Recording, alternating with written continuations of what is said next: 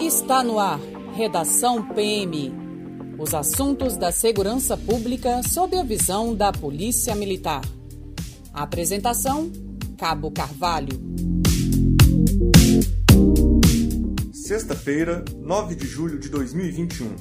Hoje recebo aqui no estúdio do Centro de Jornalismo Policial o segundo Tenente Simão, da Companhia de Polícia Militar Independente de Policiamento com Cães, popularmente conhecida como ROCA, com quem terei um bate-papo muito informativo sobre a atividade de busca e captura desenvolvidas pelos militares e cães da unidade. Eu sou o Cabo Carvalho e está começando o Redação PM. Recentemente, acompanhamos pela mídia nacional as buscas pelo serial killer Lázaro Barbosa, que mobilizou as forças de segurança do estado de Goiás por 20 dias, contando com o apoio de cães farejadores das forças de segurança e de caçadores. Então hoje, o Tenente Simão, que ingressou nas fileiras da Polícia Militar de Minas Gerais em 2006 e está na Roca desde 2019, vai nos contar um pouco sobre esse processo de busca e captura Seja bem-vindo, Tenente. Olá, Cabo Carvalho.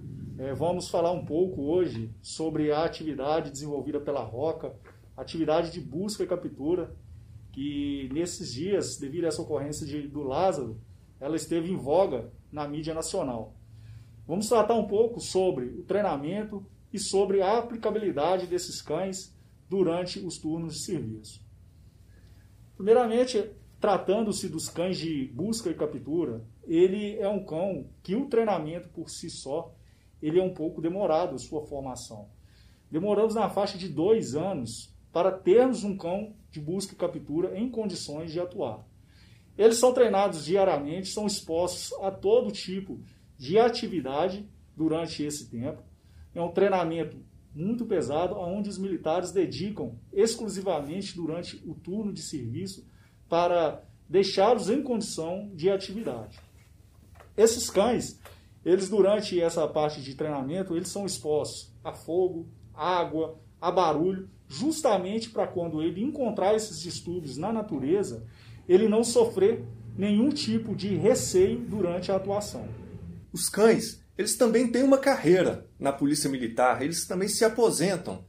Né? Como, como se dá essa carreira deles aí? Sim, a carreira dos cães ela se inicia muito nova. Os cães eles começam a ter contato com algumas atividades ainda quando estão na parte de maternidade, onde são apresentados alguns tipos de barulho específicos para eles, para eles já irem acostumando. Aos 45 dias de, de vida, esses cães começam a ser selecionados para qual atividade eles serão empregados. Eles, tendo esse processo de seleção, eles são treinados na atividade específica, especificamente falando do caso de captura, eles são treinados por volta de dois anos, e após isso, eles estão prontos para o trabalho. Eles desenvolvem as atividades deles até os oito anos de idade, aonde passa-se por uma perícia médica veterinária para verificar a questão da saúde desse cão. Se ele ainda tiver condição de trabalho, esse cão ele pode atuar até os 10 anos de idade. Aos 10 anos de idade, esse cão ele é aposentado e aí nós damos o prosseguimento aí quanto à questão da doação. Geralmente os cães senis eles são doados para os seus condutores na Polícia Militar. Senhor Tenente, como se dá o processo de aquisição desses cães? Eles nascem lá no canil da polícia mesmo? São adquiridos fora da polícia? Como é? Hoje nós temos três formas né, de entrada de cães no nosso plantel. A primeira é realmente é, nascendo dentro da, da, nossa unidade, nós temos a, a maternidade né, dos cães. A outra forma que nós temos são doações, não raras vezes nós recebemos doações de canis, é, que trazem cães de qualidade. Esses cães, quando eles chegam para ser doados, eles também passam por um período de avaliação para verificar se eles apresentam as características desejadas. Eles apresentando essas características, nós permanecemos com eles e também fazemos o, o treinamento e a outra forma que nós temos é a compra. Hoje também é, é comum ter a compra de cães. Nós temos alguns canis que trabalham é, cães voltados para a atividade policial e também já facilita um pouco a nossa atividade.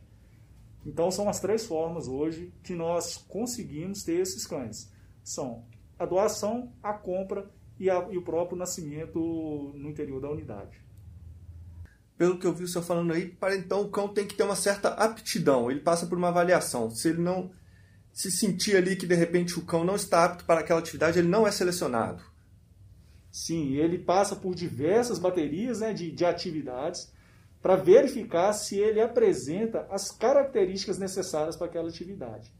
Nada impede de, quando iniciarmos o trabalho, esse cão apresentando algumas características para captura, por exemplo, chegar lá na frente, ele não conseguir desenvolver, ele ser direcionado para outra atividade que nós temos é, na roca. Entre elas aí, podemos falar da parte da detecção de drogas e armas. Então, esse cão ele é direcionado para outro treinamento, avaliado novamente e caso ele apresente aptidão para essa atividade, ele é direcionado para ela. Certo, tenente. Aproveita explica para a gente um pouco sobre esses cães, uma curiosidade que eu imagino que o ouvinte tenha, sobre as raças de cães, porque a gente vê muito popularmente falando aí sobre pastor alemão, labrador, os cães policiais. Quais são as raças comumente usadas especificamente para esse serviço de busca e captura? Hoje, na questão da busca e captura, nós temos na roca os cães pastor alemão e o pastor Malinois. São os dois hoje nessa atividade de busca e captura. Tenente, fala pra gente como é que é a parceria militar-picão. Todos os militares lá têm o treinamento, são adestradores, eu não sei como, como vocês chamam. É, cada um tem o seu cão ou qualquer um, qualquer militar ali da roca pode sair com qualquer cão? Como funciona isso? Hoje, todos os militares nossos, ao chegar na unidade, eles passam por um treinamento específico realmente para ter essa condição de ter esse trabalho diretamente com o cão. A questão dos cães individualizados, nós tivemos sim uma época na Roca em que cada militar tinha o seu cão. Mas hoje nós vislumbramos a necessidade de termos condição de todos os militares trabalharem com todos os cães. Primeiro, até mesmo a questão do custo. Então, hoje nós diminuímos bastante o nosso plantel trabalhando dessa forma e nós conseguimos hoje um contato direto de todos os militares com todos os cães. Isso aumenta o nosso leque na atuação e também possibilita que esses cães suplementem locais diferentes. Então, hoje, se eu tenho um cão que ele é formado na Roca, na unidade central aqui em Belo Horizonte, ele tem condição, por exemplo, de trabalhar em Uberlândia. Ele trabalha com diversos militares que têm o conhecimento técnico e atua da atuação na área com os cães. Então isso facilitou e diminuiu bastante os nossos gastos. Agora vamos então avançando aí no assunto sobre como é a tomada de decisão do uso do cão, né? O semovente, como falamos aqui na Polícia Militar, como é essa tomada de decisão? Sim, os cães ele, de captura, eles são considerados né, um instrumento de menor potencial ofensivo. Desse modo, para a atuação deles em campo, é necessário verificarmos a legalidade e a necessidade dessa atuação. O coordenador do turno de roca, quando acionado para a atividade de captura, ele desloca até o local e ele faz uma análise para ver se realmente nós temos a legalidade e a necessidade para essa aplicação do cão. Presente esses requisitos, nós fazemos o lançamento desses cães no interior da mata, justamente para conseguir termos êxito na captura do indivíduo que acaba de cometer um crime. E após a localização do indivíduo, como é? O cão avança no, no indivíduo que, tá, que ele está em busca dele? Com, qual, como é a ação do cão e posteriormente, posteriormente a ação do policial militar que está ali acompanhando o cão?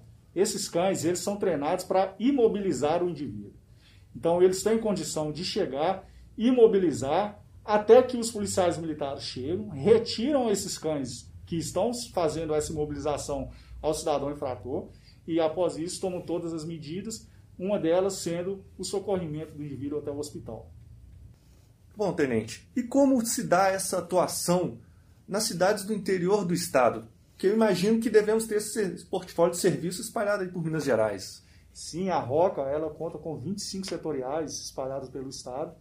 Algum desses setoriais possui a atividade de busca e captura, outros não.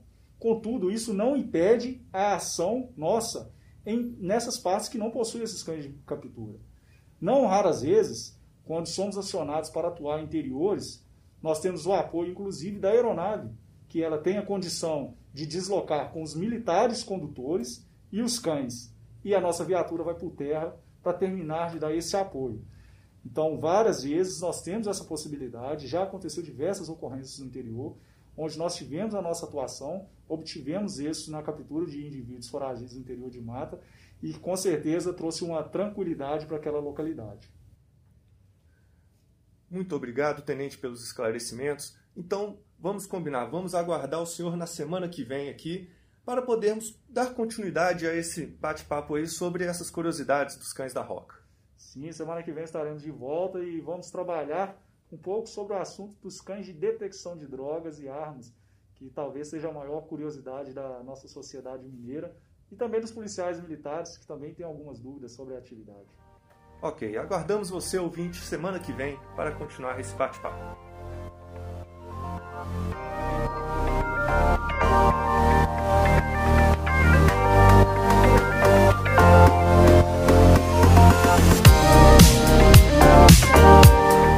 E aí, curtiu o podcast? Compartilhe com seus amigos. E não deixe de acompanhar as novidades da Polícia Militar em nossas redes sociais. YouTube, canal TV PMMG.